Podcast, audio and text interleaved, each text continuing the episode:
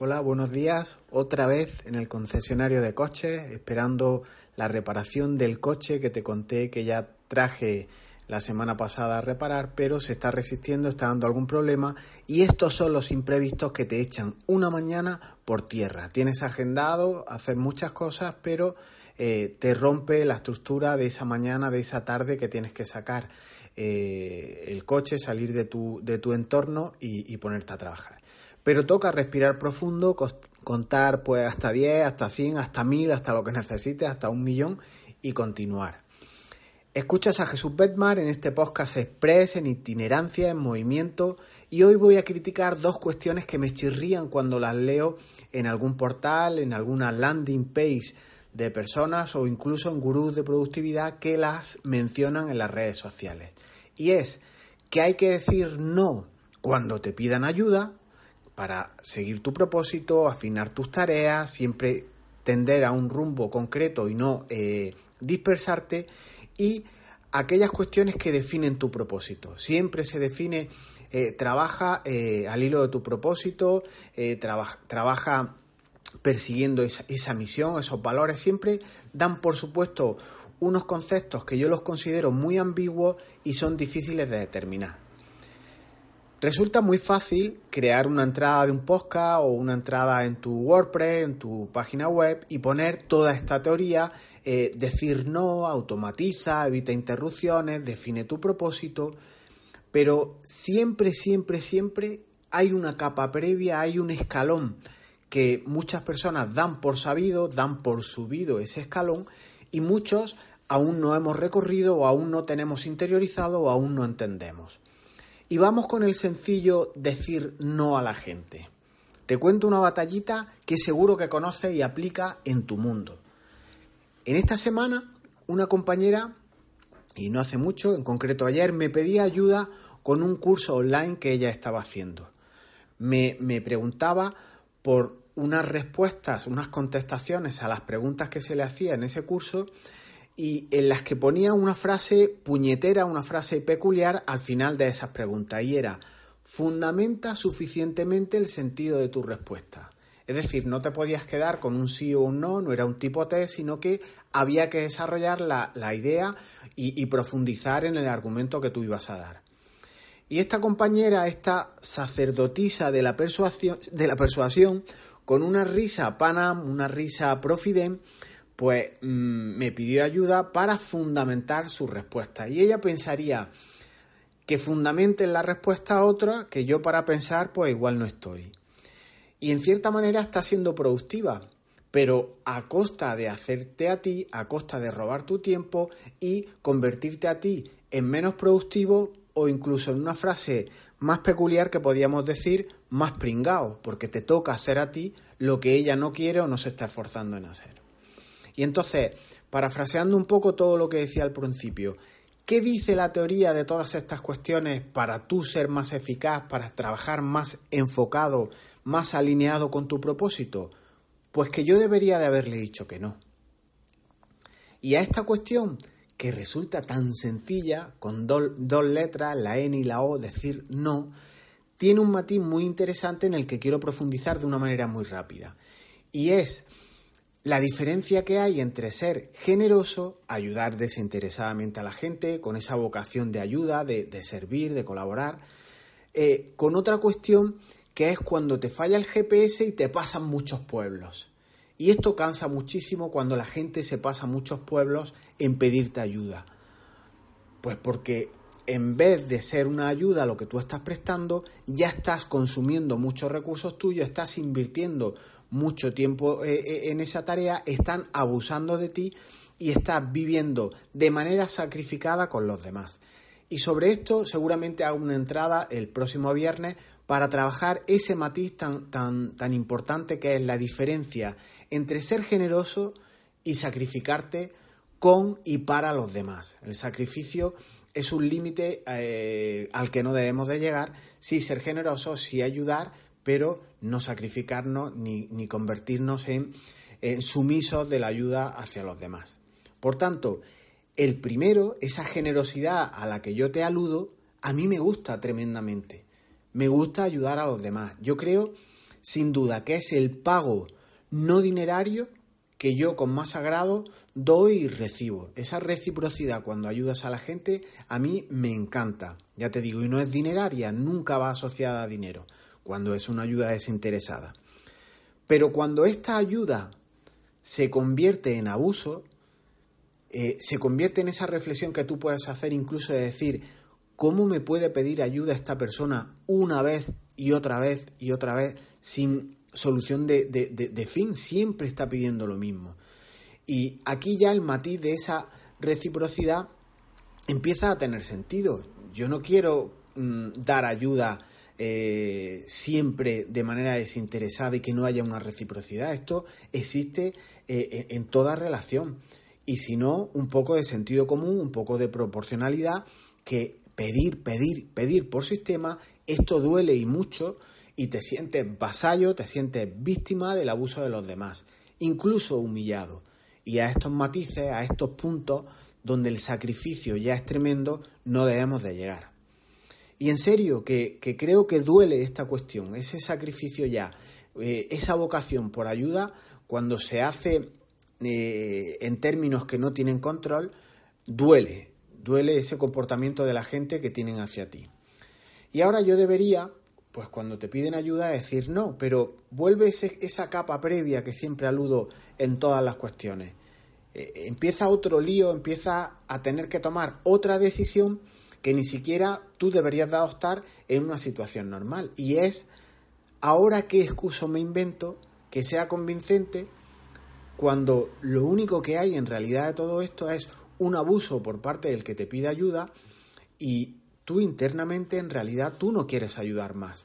No quieres ayudar más al que ha abusado, al que está contribuyendo más a ese abuso, sacrificio que tú estás padeciendo. Y te planteas, pero ¿por qué tengo yo que mentir o buscar una excusa? Si yo estaba aquí tan tranquilo, al tran tran, haciendo mi trabajo, disfrutando o incluso sufriendo en una cosa que yo quiera sufrir porque es mi decisión, y me viene una interrupción de un tercero y al final mm, me ha complicado la vida. Pues bien, no me alargo más, ¿sabes lo que hice al final?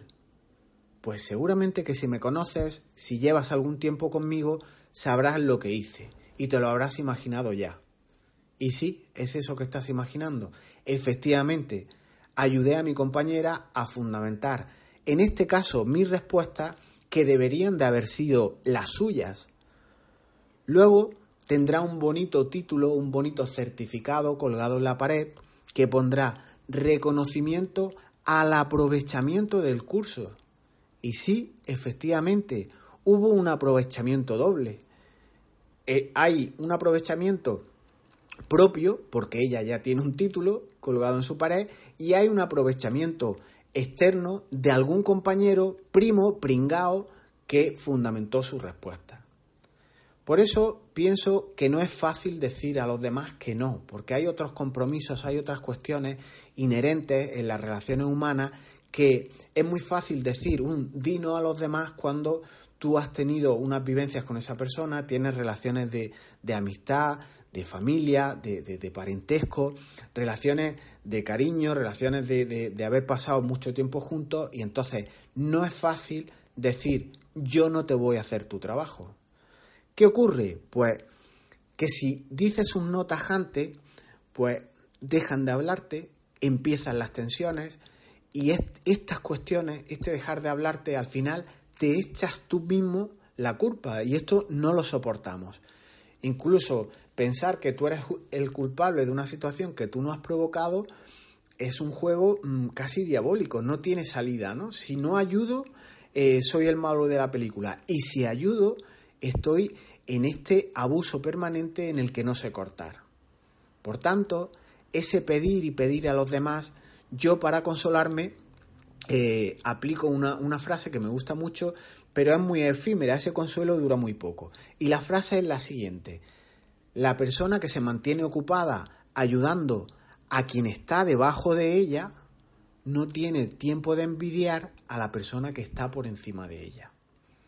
Y esto, sin embargo, es consuelo de muchos eh, consuelo de tontos, no te, no te alivia mucho. Está muy bien ayudar a esa, a esa estructura, a ese grupo de personas que saben algo menos de ti y tal, pero igual no es que sepan menos que tú, sino simplemente lo que hacen pues abusar de las personas.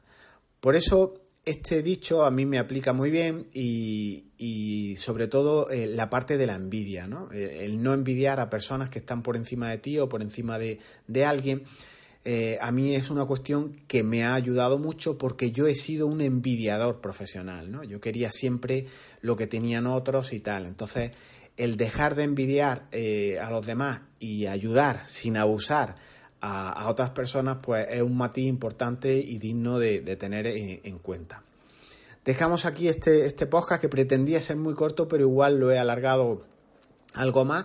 Eh, no sé cuánto durará mi espera en la, aquí en, la, en, la, en el concesionario de coches, pero Mientras tanto, si tú estás en ese momento de espera también, pues puedes hacerme una visita, pásate por mi web, por jesusbetmar.es, en donde hablamos de una manera diferente, de una manera crítica, como has podido ver en este, en este episodio, hablamos de productividad, de organización, de hábitos efectivos, de esa capa eh, diferente en la que te en la que cuesta encontrar un fundamento para decir no, o incluso decir sí a muchas cosas, pues se puede convertir en un problema para conseguir aquello que tú verdaderamente quieres lograr.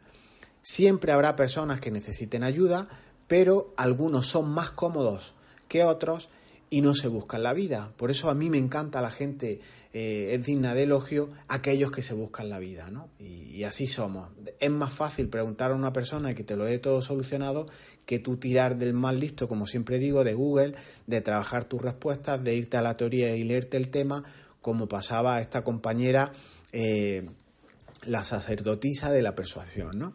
Así que mm, lo dejamos aquí, aunque casi me olvido, apuntaba también al principio del, del podcast que me chirriaba lo del propósito y, y me, me chirría en el sentido de que Muchos hablan de que el propósito es muy sencillo, de que debes de definirlo, de que debes de perseguirlo, de hacer aquello en lo que sea bueno, ese será tu propósito, ese será tu pasión, debes de perseguir esas metas y objetivos. Y esto mm, a mí me chirría enormemente, no lo tengo claro, eso es un, eh, un definir día a día, va cambiando con tu vida, es un entorno muy, muy ambiguo que va cambiando y es como cuando preguntamos a un niño, ¿qué quieres ser de mayor? Son preguntas, son afirmaciones, ese qué hacemos, eh, a qué te vas a dedicar, qué te apasiona, que, no son fáciles de, de, responder ni, ni determinar. No es fácil encontrar tu propósito de vida, tu misión, y creo que más que buscarla en ese afán siempre de, de tener respuestas, Creo que estos entornos son así y van cambiando y en unos momentos tendrás un propósito claro, en otros te irán cambiando, tendrás que ir pivotando esa definición de propósito, con lo cual soltar en un, en un blog, en un consejo productivo, define tu propósito o persigue tu propósito eh, con todo el ahínco que pueda, no son tareas fáciles como no es tarea fácil decir que no a, a una compañera. E igual por ahí alguien sí tiene claro desde el minuto cero, desde que nació, pues un propósito. Yo quiero ser abogado, cirujano, ebanista, sacerdotisa de la persuasión, lo que quieras. Pero yo lo tengo más difícil, a mí me resulta tremendamente difícil escribir un propósito y fundamentarlo como las preguntas que, que ocasionó este podcast en el que me vi envuelto en ayudar a fundamentar unas respuestas a unas preguntas que ni me venían, ni me afectaban, ni supe decirnos. Lo dejamos hasta aquí. Nos vemos en otro momento. Seguimos. Chao, hasta luego.